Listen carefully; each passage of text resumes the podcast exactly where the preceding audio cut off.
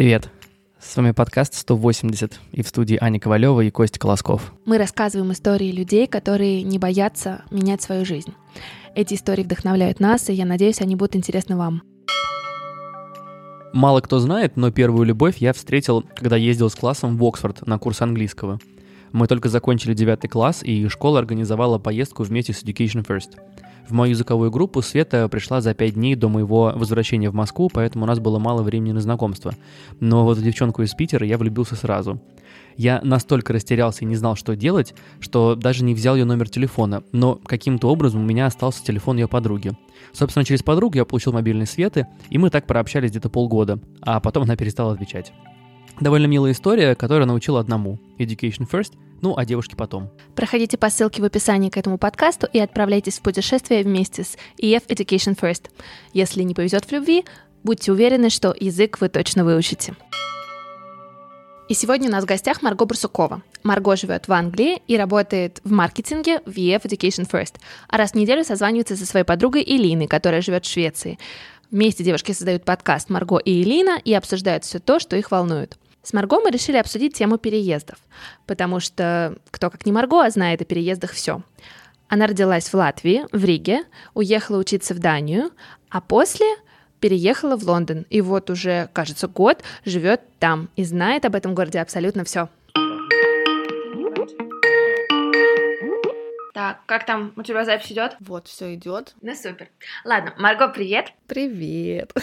Да, спасибо тебе, что ты нашла время поскайпиться с нами. Спасибо вам, ребят, что пригласили, так приятно. И давай начнем, наверное, с такого открывающего вопроса. Расскажи о себе, а, чем ты занимаешься.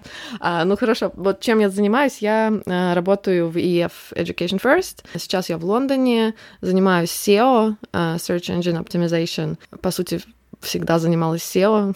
так интересно, немножко так оглянулась назад сейчас, подумала, окей, какие у меня были работы, и все было как бы в маркетинге и вот в SEO в основном. Слушай, а вот вопрос, а, просто когда мы добавлялись на Фейсбуке и в Скайпе, я увидела, что тебя зовут Маргорита. Да. Это, это специально или это какая-то такая вот версия? Это, это моя любимая история, в общем. И, ну, изначально планировалось, что будет Маргарита, как бы стандартно, но потом папа вернулся из э, отдела как бы регистрации с, как бы со свидетельством о рождении, где написано Маргарита. Ну, то есть мне это очень нравится, но ну, это было как бы неожиданно. Никто не знает, почему так случилось. А папа сам как объясняет этот?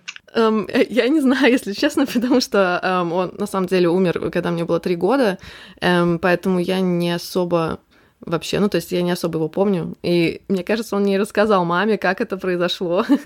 Поэтому это, знаешь, такая история. такая, вот. А, но мне очень нравится. Я как-то раз искала даже как бы в регистре имен, есть ли еще Маргарита. И, кстати, есть. Вот в Латвии есть еще одна Маргарита. То есть вас как минимум двое. А ты родилась в Латвии? Да. И все время до этого, до Лондона жила в Латвии? Или как? Нет, сначала я уехала переехала в, Данию. Это вот сейчас вот получается я уже 6 лет как не живу в Латвии, 5 а, лет провела в Дании. Ага, а почему в Дании?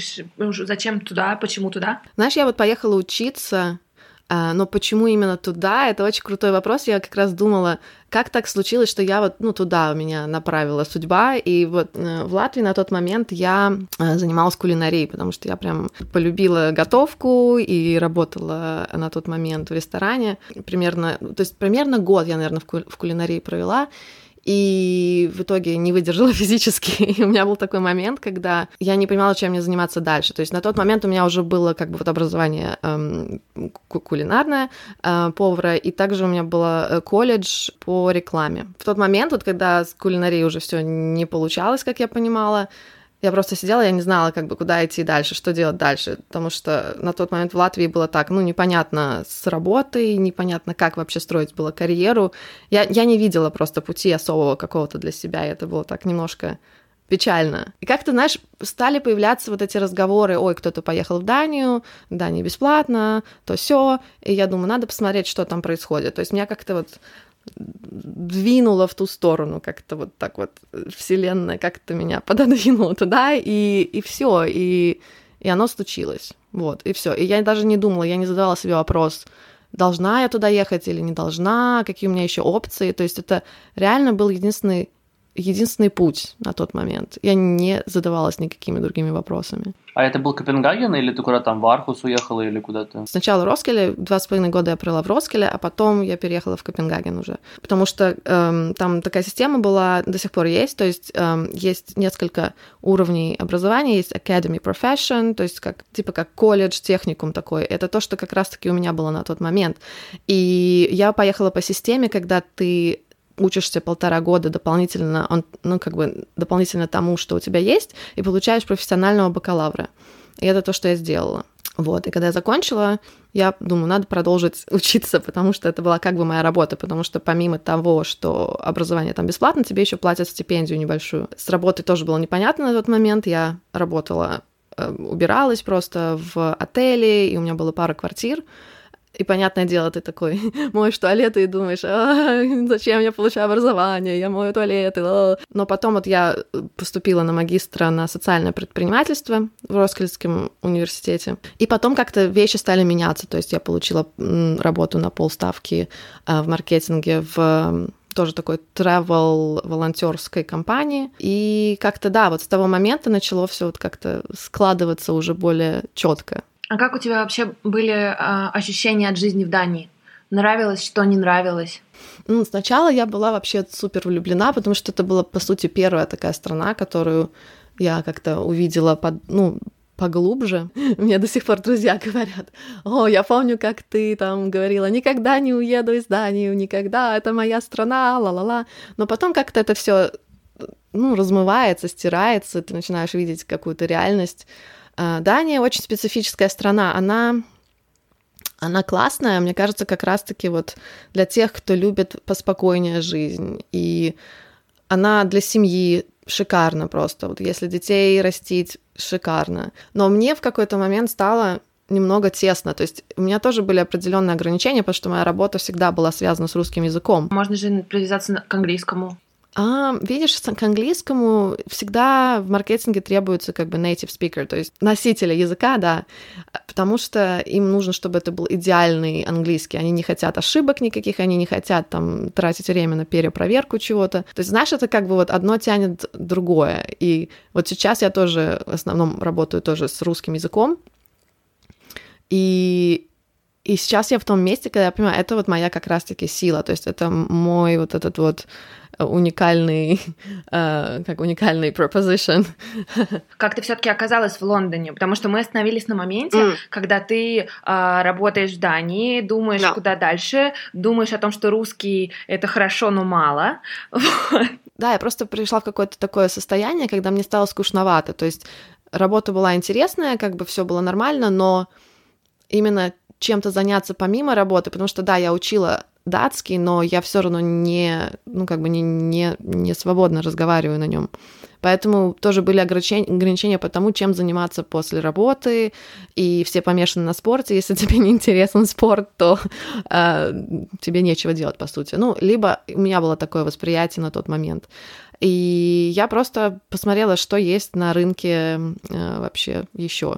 Причем я никогда не думала про Лондон, я никогда не думала, что я сюда перееду. Мне никогда не была интересна вся культура вот британская. Мне не нравится, до сих пор не особо нравится акцент, прям такой тяжелый британский. Но эм, буквально несколько месяцев до того момента, когда я решила искать, э, просто посмотреть, что есть по работам, я приехала в Лондон первый раз в жизни. То есть это был сентябрь, я на свой день рождения приехала. Э, сентябрь 17 получается, года. И мне так понравилось, как он выглядит, именно улицы. То есть ты, влюбившись в Лондон в сентябре, дальше целенаправленно да. искала работу именно там? Не совсем, нет. То есть я просто добавила Лондон как бы в, в набор городов, на которые у меня есть как бы эм, как эти нотификации на LinkedIn, да, а так я его добавила просто в список и все. То есть у меня был на тот момент Берлин, э, Стокгольм. И дальше происходит, что в январе я вдруг вижу позицию, которая звучит так, как я хочу. И я просто понимаю, что это та позиция, которую вот я уже знаю, как базу делать всего того, что там необходимо. Плюс там такой дополнительный челлендж, который я как раз-таки искала. Мне нужно было немножко больше. Мне хотелось больше что-то как-то себя испытать. Угу. А это вот было как раз в Education First или... Да. А веришь в то, что мысли материальны? То есть, условно, когда ты подумала mm. о том, что было бы прикольно в Лондон поехать, и дальше позиция сама появляется... Да. Ты как бы должен хотеть те вещи, которые действительно твои. То есть, если ты такой, хочу машину, но на самом-то деле тебе плевать на машину в целом, но это просто как такой статус-символ, и ты хочешь как бы статус-символ, ну, я так просто сейчас утрирую, да, но это, это не придет так просто. То есть ты реаль, это должно быть реально твое. Ты должен знать себя хорошо, ты должен знать, какие у тебя ценности и, и вот что тебя зажигает. А как понять, что на самом деле твое? Ведь э, часто, мне кажется, можно полжизни, а можно и всю жизнь прожить в иллюзиях, что э, на самом-то деле я такой, а выясняется, что нет. Знаешь, это самый классный вопрос. Мне кажется, это как раз-таки э, это тот путь, который мы идем, вот проходим в жизни, понять, что твое, понять себя, то есть поним... просто постоянно спрашивать себя, действительно ли я этого хочу, откуда как бы пришла, пришло это желание. То есть это что-то, это мой мыслительный процесс, когда у меня появляется какой-то такой, а, хочу, хочу, хочу. Э, и, и я думаю, окей, откуда это пришло? С Инстаграма? Почему я это хочу вдруг? Я никогда этого не хотела раньше. То есть, и тогда я понимаю, окей, как, как долго я это также буду хотеть. То есть какой-то, как, как много энергии я хочу в это вкладывать, да, и происходит ли оно для меня натурально, как-то легко или нет. Можно задаться вопросом, а реально ли это мое? Потому что я просто фигачу, насилую себя, получаю маленький результат, и все вокруг орут, что да, нужно фигачить, но на самом-то деле нужно фигачить там, где тебе нравится фигачить. Ну, то есть, если условно ты долго-долго фигачишь, но да. ничего не получается, нужно подумать, что, возможно, в эту дверь не стоит идти. Понять, почему оно не идет. Может быть, нужен какой-то другой угол может быть, ты себе врешь в чем-то, да, то есть во всей этой, а, во всем этом анализе желаний супер сложно понять порой, какие желания на самом деле твои, а какие ты немножко стырил у других. Я просто хотел спросить, а ты себя вот так изучаешь давно? С переездом, на самом деле, наверное, вот с переездом случился самый такой большой эм, shift в моем сознании и понимании себя. А это потому, что, типа, началась, ну, наконец-то, условная взрослая жизнь? Появилась необходимость просто решать за себя. И, и не было как бы какого-то такого бэкапа, и и в такие моменты ты просто начинаешь, ну, расти. То есть, я не знаю, это лучшее, что со мной произошло, именно вот переезд, потому что я начала слышать себя, я начала верить в себя. И когда ты там моешь опять-таки вот эти туалеты, ты понимаешь, что тебе вообще ничего не страшно, потому что ты всегда можешь помыть туалеты и заработать себе на еду. И вот это такой шифт получается, что ты, ты больше не боишься жизни. А ты когда переезжала, у тебя вообще были какие-то ожидания, что вот я сейчас уеду и что-то пойму про себя, или это как-то гармонично само происходит, когда ты уже там оказываешься? Не, просто да, это как-то было очень гармонично и постепенно, и как-то оно все как надстройка, как новый слой, новый слой, новый слой, и ты как-то разгребаешь и понимаешь больше, больше, больше, начинаешь видеть вещи лучше. А вот во второй раз из Дании в Лондон было уже, наверное, намного проще, да, переезжать? Вообще без проблем. Ну, то есть единственная проблема была это открыть банковский счет в Англии. Это была жесть. И это было так сложно, и мне кажется, мне заняло два месяца это. А вот э, бытовой вопрос про дом. Я мм все-таки хочу спросить, ты живешь с соседями или ты одна да. живешь? Угу. Я, я живу с соседкой. Кстати, я вот вспомнила, что я не рассказала, как я нашла это место, где я сейчас живу. Это тоже был момент, который мне абсолютно подсказал, что то, что я делаю, правильно э, в плане решения, да, переезжать, потому что он просто пришел ко мне. То есть, когда я объявила на работе, что я ухожу, ребята, bye-bye, а, девочка одна такая, о, у меня, кстати, друг переезжает, уезжает из Лондона буквально вот в конце вот марта, я, потому что я переезжала в конце марта, он говорит, о, я вас свяжу просто. И, и все, оно все вот так случилось. Мы созвонились по скайпу, он просто сказал, окей, ты просто перенимаешь мой контракт, а, и моя соседка на тот момент была достаточно смелой, чтобы без личной встречи, без каких-то особых там деталей поверить, что я нормальный человек и впустить меня в этот дом. То есть, потому что это все-таки такой ну, сложный момент жить с, с другими людьми, потому что ты же не знаешь, кто это будет. То есть это вот такой прям серьезный знак. Да, это классный знак. Это прям повезло, потому что я помню все вот эти смотры квартиры, и это очень сложно. В Лондоне, и квартиры нормальные уходят за один день, и да. это, это жесть, честно. И да, люди приходят, их много, и и на самом деле достаточно сложный процесс, потому что вот за эти какие-то там, не знаю, полчаса нужно понять, что это за человек перед тобой, и, и врет ли он тебе, когда он говорит, что он любит чистоту. Я тоже жила с соседями в Лондоне, я поняла, что, ну, короче, не то чтобы дружить с ними надо, то есть нужно быть в нормальных отношениях, э, и это важно, но не обязательно прям быть супер-мега друзьями, именно с соседями, нет? У меня и такой, и такой опыт, то есть вот с первой соседкой как раз-таки, которая поверила в меня, с ней мы были прям супер близки, то есть мы с ней засиживались по вечерам, бесконечно разговаривали, делились очень многими личными какими-то деталями, вещами. То есть мы прямо были вот реально поддерживали друг друга. И я бы сказала, что это больше как не друзья было, а, как, а больше как, как какие-то родственники, как сестры. Сейчас вот э, нынешняя моя соседка из-за того, что у нее такой график активный, а, мы не особо много общаемся, но это тоже абсолютно нормально, да, то есть у нас просто как такой есть space, то есть мы, мы хорошо уживаемся, но мы не общаемся особо. Вот в Дании я жила эм, с одной девочкой, и мне было очень тяжело потому что у нас вообще не было контакта, ну, коннекта какого-то. Плюс она была хозяйкой квартиры, и я это ощущала каждую минуту. И я очень рада, что мое, мое мнение, мое мнение о жизни с другими людьми изменилось теперь. То есть я реально окей теперь с этим. И также я бы сказала, что мне нравится, как это происходит сейчас вот у меня э, с моими соседками, потому что мы реально друг друга поддерживаем и помогаем. То есть ты, ты все-таки один. В основном здесь все экспаты какие-то, и здесь нет семьи, здесь нету как бы такой еще, может быть, очень сильной такой дружеской поддержки.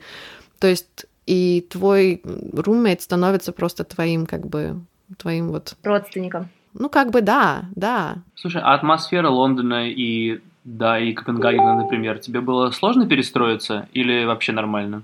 Mm, хороший вопрос. Ну, вообще нормально, потому что я перевезла свой велосипед, и у меня до работы такое же, такое же расстояние здесь, как и в, и в Копенгагене. И, то есть, я еду 20 минут до работы, и все прекрасно. Поэтому это, это, кстати, очень сильно помогло. Я думаю, что если бы мне нужно было использовать общественный транспорт, я бы очень так заметила разницу, потому что иногда, когда я спускаюсь в метро, я так сейчас очень fancy звучу, конечно, когда я спускаюсь в метро, а, мне страшно, потому что люди просто, ну, сидят на тебе, просто все стоят в перемешку, все очень, все очень так прям вообще in your face. Э, и мне это сложно. Прям такая ситуативочка для русского маркетинга сейчас. Тебе веселее все-таки сейчас в Лондоне или в Копенгагене было? То есть как по компании, по друзьям, там, по общению? То есть у меня и в Копенгагене до сих пор много очень теплых э, друзей, я с ними тоже на связи, и и сейчас в Лондоне тоже очень много людей появилось, которых я обожаю просто.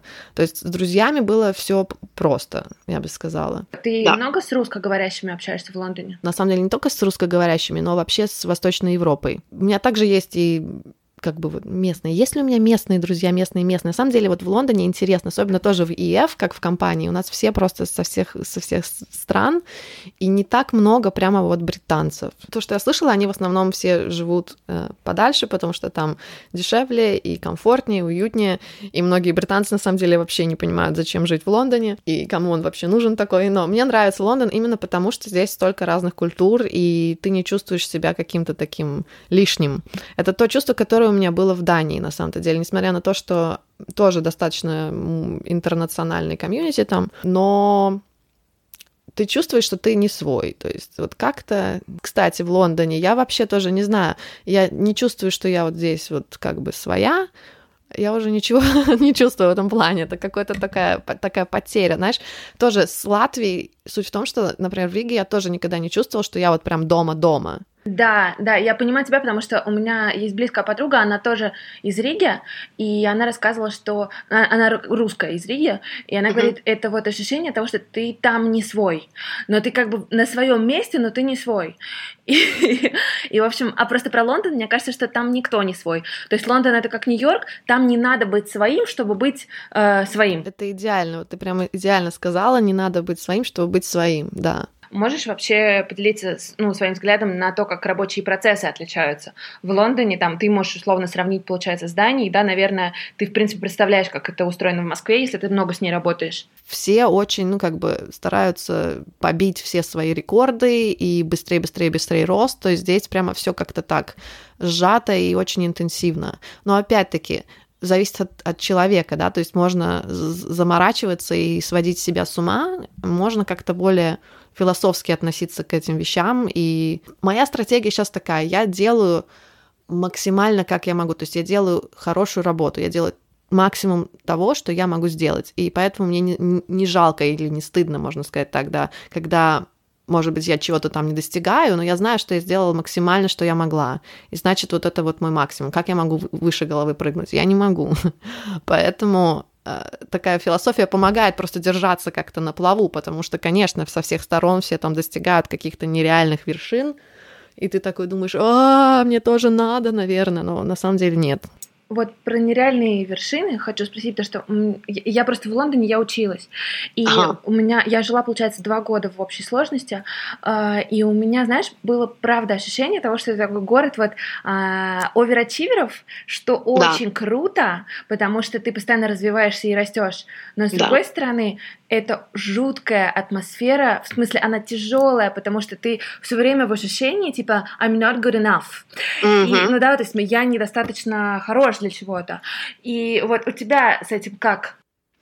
Это, кстати, самый крутой урок вот Лондона как раз-таки находиться в этой атмосфере, но при этом постоянно задавать себе вопрос, это я или это не я? Это вот мы возвращаемся опять-таки к э, пониманию того, твои ли это цели, твои, твои ли это желания. Тогда гораздо проще оставаться вообще, ну вот, в здравом уме в этом городе. А, а что тебе помогает в этом? Um, просто задавать много вопросов себе постоянно и не, не смотреть слишком много по сторонам. То, что я вот сейчас сделала, я реально отписалась от всех вот этих мотивирующих людей в Инстаграме, потому что я поняла, что меня они начинают, ну вот реально стресс, да, доводить какой-то до какой-то тошноты, когда я начинаю вдруг задавать себе этот вопрос, типа, а что я вообще делаю? А есть ли у меня право на жизнь? Потому что, мне кажется, мы сейчас в такой культуре, когда если ты что-то не делаешь, такое прям классное, если ты не сделал какой-то там стартап, если ты не, не показываешь миру, какой ты классный, то твоя жизнь ничего не стоит. И это, это такая, ну, неправда, это настолько больно, и это так вообще мешает жить, потому что не в этом суть.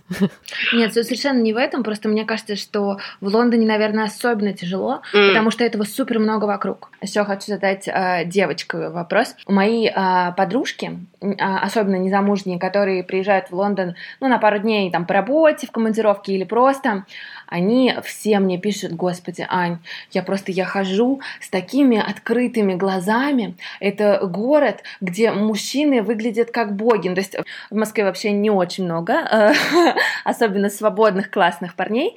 Э, вот смотри, с одной стороны, и я сама это видела, есть вот эта лондонская реальность невозможного количества офигенных мужчин, честно, успешных, умных, красивых, а, разносторонних, говорящих на восьми языках. Ну, в общем, все при них – и, но с другой стороны, а, так вышло, что у меня достаточно близкие мои подруги живут в Лондоне, и вот они говорят, что это жутко сложно построить вообще отношения с кем-либо, потому что у всех этих безумно классных мужчин вообще нет фокуса на отношения, и есть фокус только на работу. И таким образом, гор, ну, Лондон, для, а, они, ну, они давно живут, да, то есть, условно, там по 7 лет, по 8, uh-huh. и Лондон — это такой город вот этих вот uh, one-night стендов, uh, город, uh, когда вы потусили, uh, вроде бы как-то у вас что-то произошло, а потом никто друг другу не написал, потому что все работают до часу ночи. То есть вот а, истина где? Mm, знаешь, ну я, я как, как бы I can relate. um, действительно много классных, интересных таких личностей. И действительно, все достаточно поверхностно, потому что, опять-таки, город для работы, да. Как бы я, конечно, знаю людей, у которых прекрасные отношения, и они встретились в Лондоне, и все у них классно. Um, ну, у меня, например, то есть я сингл, я уже давно сингл, э, и как бы я не особо просто стараюсь, наверное, тоже, я не особо ищу эм, отношений прямо вот. Мне кажется, если прямо вот ты готов и ты реально хочешь, и ты какой-то effort делаешь, то можно встретить человека, но для меня это пока что не супер актуальный момент, потому что действительно я тоже вся в работе.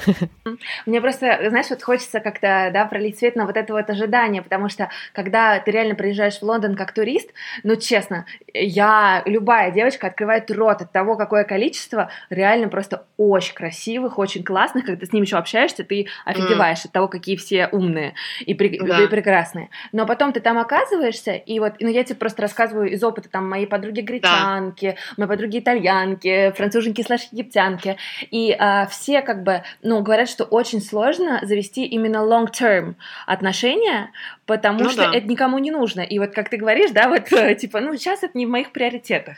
Вот мне кажется, что да. это немножко такая фишка про город, что просто отношения не в приоритете. Да, я, я полностью согласна. Да, это действительно так. Ну, и, знаешь, тоже можно наслаждаться этими такими short-term вещами. А, я знаю, я знаю, что я, например, не, не умею ими наслаждаться. Я, я еще в каком-то таком формате, где я как бы сейчас я знаю, что у меня нет возможности вкладывать достаточно энергии в отношения, но в целом я хочу что-то long term, да. Вот, ну да, я вокруг вижу действительно, что у меня тоже есть много-много э, девочек а вокруг, они такие вообще не понимаю, как встретить кого-то, и они ходят на свидания, они делают все правильно, они, они реально вкладывают энергию в это, но не получается. Э, все запаренные, замороченные.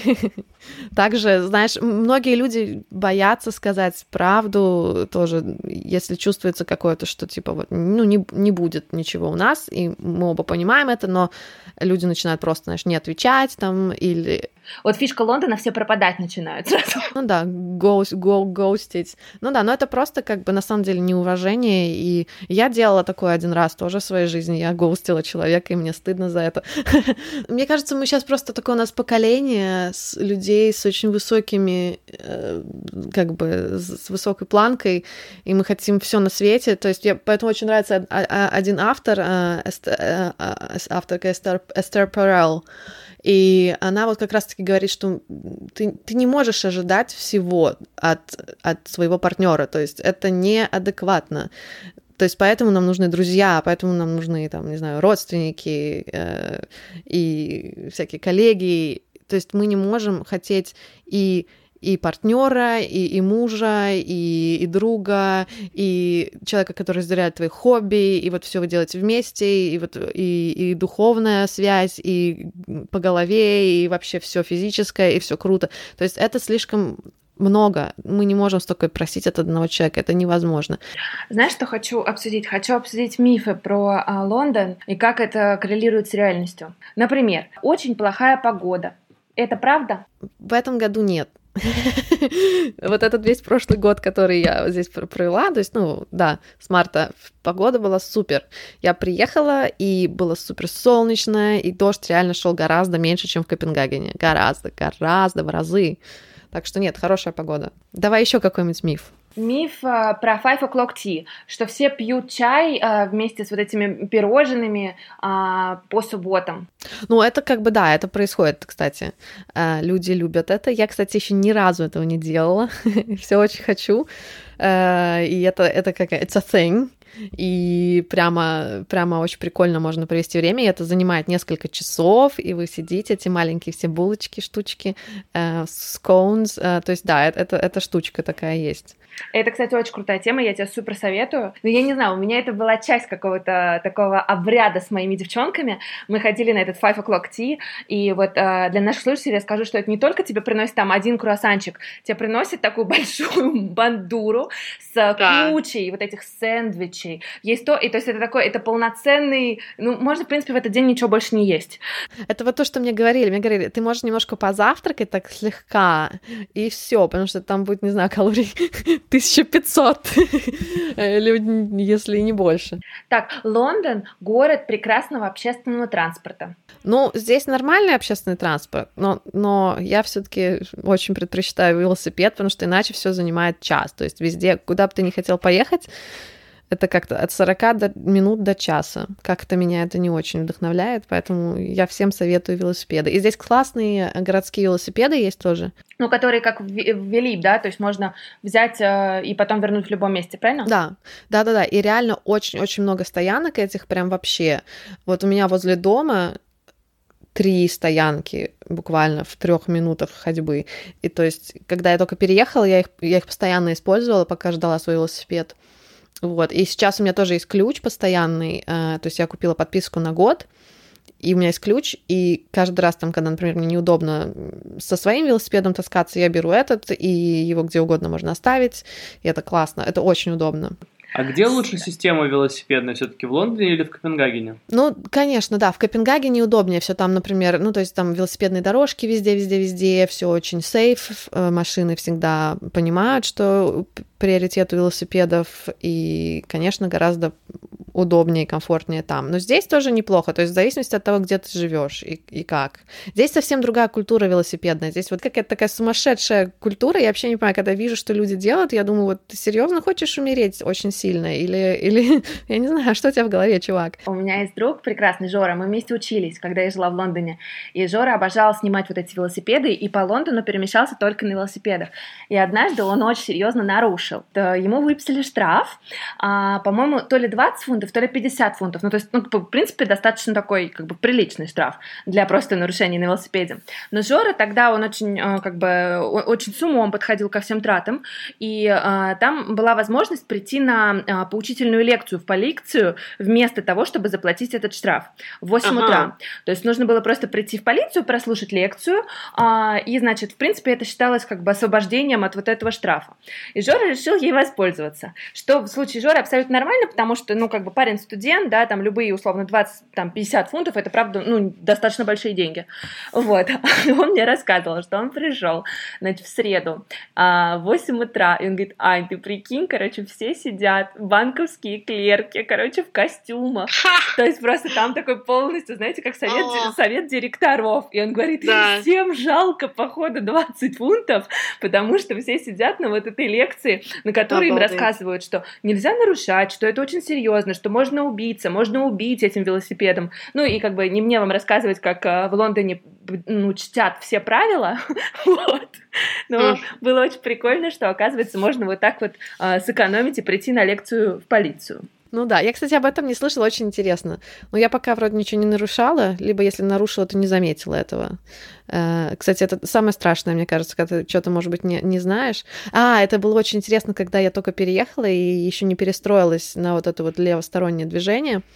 И я помню, как-то я ехала по такой эм, довольно узкой улице, и как-то не особо фиксировала, что происходит, и вижу, что машина навстречу едет. И я по привычке свернула не, не ближе как бы вот к левой стороне, да, а к правой, потому что, типа, ой, мне нужно прижаться к бордюру, и, и я такая вправо, и просто под колеса как бы е- поехала такая классная. Ну, то есть ничего не случилось, и я осознала, что ой-ой-ой, но э, был такой интересный момент, который я очень сильно запомнила. Э, я думаю, я привыкла к левостороннему движению, наверное, за месяц. Что тебе э, не нравится в Лондоне? Метро. Метро. А в Лондоне вот. вообще вот есть ощущение того, что все как-то идеально сделано, все слишком хорошо, или нет? Не, нету, нету такого, нет. Э, нету. У тебя, у тебя было такое ощущение? В Лондоне все функционирует по правилам, и это мега классно, когда ты любишь правила, ты умеешь mm-hmm. по ним функционировать, да, и ты привык к этой системе, но в то да. же время, а, ну вот сейчас как-то так получилось, что у моих близких друзей там родились дети в Лондоне и так далее, и они стали, а, ну они, естественно, живут в Лондоне временно, как и все, наверное, и они стали их устраивать в детские сады, ну и там и так далее, и так далее, и выяснилось, короче, куча деталей, что правила работают настолько, ну, жутко неудобно, типа тебе нужно записать ребенка в детский сад, когда ты только забеременела, запомнила. Иначе О, ты вау. опоздала. И вот я вчера, Вау. ну, то есть у меня потрясающая моя э, подруга Кристина, она итальянка, она работает в Гугле, и она говорит, Аня, ты понимаешь, что работу в Гугле найти гораздо проще, чем записать мою дочку в детский сад. И, в общем, она жутко смешно рассказывала, как э, ей пытались сделать appointment, то есть встречу с э, руководителем детского сада, и чтобы получить вот эти слоты для детей, там есть morning slot, да, и есть вечерний слот. И, значит, morning slot только для тех, у кого есть деньги и связи, а вечерний слот можно получить просто, если у тебя есть достаточно много денег. А, И Кристина, она рассказывала, что, значит, ей там по де- 10 имейлов написали рекомендации, что это Кристина, она очень хорошая, у нее прекрасный муж, они живут в этом районе, они готовы ходить в этот сад. И, в общем, состоялась встреча с директором детского сада, а Кристина говорит, мы надели лучшие шмотки, что там, типа, я взяла Обалдеть. брендовую сумку, чтобы просто как бы нас взяли в этот детский сад. Короче, первый раз им отказали, но э, Софии уже три года, поэтому вот уже год она ходит. То есть второй раз их взяли на afternoon slot. Вот. И вот а, это все я к чему рассказываю, что с одной стороны это супер круто, да, что есть правила, по которым все работает и функционирует, а с другой стороны есть, ну, честно говоря, глупые правила, типа как нужно ребенка записывать, когда его еще нет, да, вот. И с этим, Ну главное, да. никто не знает, как бороться, потому что если ты не в этой системе, и если ты извне, то кажется это жутко неудобно. А вот смотри, Лондон, сейчас для тебя это destination мечты, или ты понимаешь, что в скором времени, может быть, уже готова двигаться куда-то дальше? Как-то, ну, я думаю, что в какой-то момент, да, я захочу двигаться куда-то дальше, но пока что здесь хорошо, здесь вот э, я должна быть здесь пока что, да. Я не могу сказать, что это прям destination мечты, мечты. Я не думаю, что у меня есть прям мечта какая-то такая на эту тему. Но пока что я здесь, и мне интересно. Ты к жизни относишься активно в плане того, что ты готова делать, чтобы что-то менять, э, или скорее ты такой наблюдатель и ищешь моменты, когда судьба подбрасывает какие-то возможности? Я думаю, это какой-то баланс между вот этими двумя вещами. То есть, как бы обычно же, что нас двигает вперед, какое-то вот вот что двигает вперед-то, да, почему вдруг хочется делать что-то, почему это приходит, да, и вот когда оно приходит, я понимаю, что, о, вот я чувствую, что мне хочется что-то изменить, или я, мне, я чувствую, что мне хочется что-то сделать. Ам, но это такой баланс, потому что, конечно, тоже там постоянно что-то делать я не хочу. А вот скажи, а это как-то связано? Например, вот я просто знаю, что у вас есть, ты ведешь подкаст, и он, э, по сути, про жизнь, про размышления. Скажи, а вот потребность записи подкаста, она возникла из-за того, что просто ты хочешь, ты наблюдаешь за жизнью, и тебе нужно это как-то отрефлексировать и выговориться, или вот от- почему, откуда возникла вообще эта идея? А, идея, мы с Элиной просто как-то у нас были такие классные разговоры всегда, и она на самом-то деле предложила, она говорит, давай попробуем сделать подкаст, потому что это очень интересно, и А можно я в- вопрос, да, от слушателей? Два, два слова про Элину просто расскажи, чтобы было понятно, кто это, откуда вы знакомы. Элина — это моя очень-очень близкая подруга, и мы на самом деле познакомились э, через работу, э, когда я была в Дании. Вот. э, Мы делали проект совместный, потому что у нее есть э, YouTube-канал Элина Дейли. Вот, очень классный. Тоже она рассказывает про жизнь за границей. Она сейчас живет в Швеции, в Стокгольме. И мы как-то очень ну, сошлись на всех этих темах. А теперь Костин вопрос. И у нас такое было чувство, что мы хотим действительно поделиться с людьми, потому что вот с кем бы я ни разговаривала, у всех как бы какие-то... вот, ну, есть вот эти общие мысли, которые, которыми ты не делишься со многими людьми. И вообще цель подкаста — это дать понять людям, что мы все в одной лодке, и все нормально, и мы разбираемся вообще с жизнью, пытаемся разобраться, что делать, как, как вообще легче относиться. Просто дать почувствовать людям, что вы, ну, как бы мы все не одни, у нас есть, есть поддержка, несмотря на то, что мы, может быть, не сидим там все в одной комнате, а, но это вот какая-то такая связь, и мы все на одной волне, и мы все вместе, и, и вот, вот, а, все нормально. Вот поэтому мы это делаем. А как вам с Элиной помог этот подкаст? Хм, Это просто хорошая, хо- хорошая возможность, ам, как ты сказал, тоже порефлексировать о том, что происходит, поанализировать немного, что происходит в жизни, и как бы услышать перспективу. Вот для меня это я слышу перспективу Элины, и наоборот, Плюс, конечно же, люди тоже офигенный фидбэк э, пишут, то есть делятся своими историями. И тоже вот понять, что да, у нас есть поддержка. То есть это как, это не то, что мы там даем кому-то какую-то поддержку, это тоже для нас как общая такая тема. А критикует кто-нибудь? Или в основном аудитория... Ну, у разных людей разные мнения. То есть кому-то, ну, неинтересно, например, или еще что-то. Но мне нравится очень, я недавно эм, слушала один как бы YouTube э, ток с Брене Браун. Э, она из, одна из моих любимых авторов вообще. Она говорит про то, что это э, ну, как бы критиканты, по сути, ну, как бы, а что их слушать? То есть, если это конструктивная критика, тогда это интересно. Но как человек, который не занимается тем же, может дать себе конструктивную критику, по сути, да? То есть, поэтому больше как, ну, не реагировать на какие-то такие вещи, если это не конструктивно и не, и не логично, да? То есть, э, ну, у нас в начале, например, подкаста были проблемы со звуком, и, конечно же, когда люди говорили, ребята, у вас э, плохой звук, там не очень хорошо слышно, то есть мы это воспринимали нормально, и это не, ну, не воспринималось как критика, это воспринималось как Uh, это действительно то, над чем нам нужно поработать. Но это как, как, как совет, может быть, даже, или как, как фидбэк такой, да. Um, но если кто-то говорит там, ой, мне неинтересно, как бы, что за бред, или там, ну, какие-то такие варианты, то это уже, ну, не, не логично, и, ну, это уже мнение личное, и как бы это не, не так важно. А как у вас с этим, ребят? Как у вас? А, как у нас с критикой? Да. А, слушай, ну мне кажется, это, наверное, в целом отношение к критике э, у каждого из нас. Я, я даже не знаю, может быть, оно у нас разное. Сейчас узнаем. Да, да, сейчас мы, мы, ты знаешь, мы не обсуждали эту тему. Вот, Кость, у тебя какое отношение к критике? Ну, у меня близко то, что сказала Марго. То есть, э, если фидбэк действительно конструктивный, и я понимаю, что а, отмечены вещи, которые я, в принципе, и сам знаю, да. и б, там какие-то даны ценные, прикольные советы, да. это, конечно, здорово. А когда написано что-то из разряда «все говно, вы не харизматичные люди», то, ну, окей. Угу. Ну, как бы, ну, люди написали, угу. жаль, что потратили на это время, угу. я учту, возможно, когда-нибудь или нет. Понятно. А ты? Когда мне было 7 лет, я а, для себя сформулировала, что я а, в этой жизни, как а, дама с большой мудростью житейской, а, больше всего не люблю равнодушие. Я прям помню, вот как я это для себя сформулировала.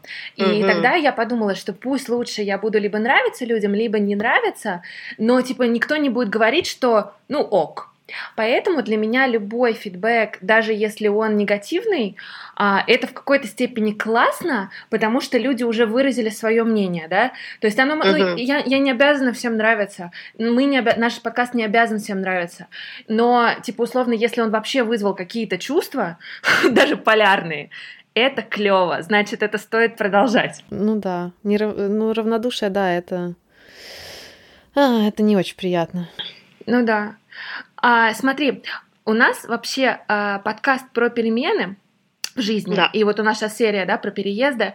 И вот такой тебе вопрос: как ты воспринимаешь перемены, как ты адаптируешься к ним, как воспринимаешь все новое?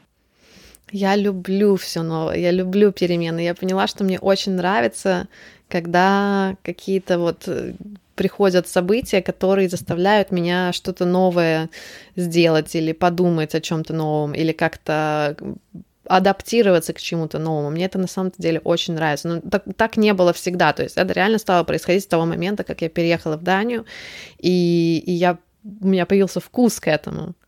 И теперь, когда мне становится слишком комфортно, я так, хм, чтобы сделать такое, чтобы немножко было как бы некомфортно, но как бы интересно. Вот. То есть я, я люблю все это. И смотри, и, наверное, такой уже будет завершающий блок вопросов. А, смотри, какие вообще тебе когда-либо давали может быть, э, плохие, может быть, супер хорошие, но главное ценные советы, которые вот тебе сильно запомнились. Mm. Сразу в голову приходит эм, одна мысль такая вот про то, что что бы люди ни делали, это не про тебя, это про них самих. То есть как бы вот don't take anything personally. Если вот даже с критикой, например, как мы взять, это не про то, это не про тебя, это про того человека, который критикует. А что бы ты могла посоветовать нашим слушателям, которые хотят перемен или хотят переехать, но вот пока боятся? Понять, наверное, почему, почему страшно. То есть что это? Потому что страх может быть тоже идти из разных мест, а, но в основном же это как бы страх э, неудачи. Ну, ну, попроще просто относиться к жизни и попробовать что-то новое.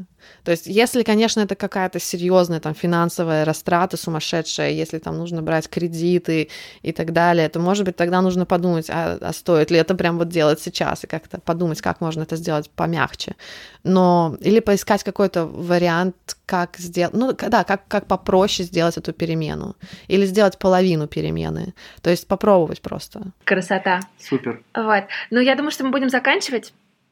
Mm, отлично. Вот, тебе огромное спасибо. Мне кажется, что получилось интересно. Ой, здорово. И вам, ребята, спасибо большое. Спасибо, что послушали этот выпуск. Мы с Костей очень ценим обратную связь и будем супер благодарны, если вы запостите в сторис Инстаграма то, что вы слушаете наш подкаст. Чтобы я вас не потеряла и увидела ваши комментарии, а, отмечайте меня, Аня Ковалева, подписывайтесь и обязательно отмечайте наших гостей. Нам всем очень интересно, что вы думаете об этом выпуске. А еще у нас есть телеграм-канал и корпоративная почта, которые тоже можно найти в описании к этому подкасту. Пишите нам, мы всегда на связи. Спасибо. Производство Brainstorm FM.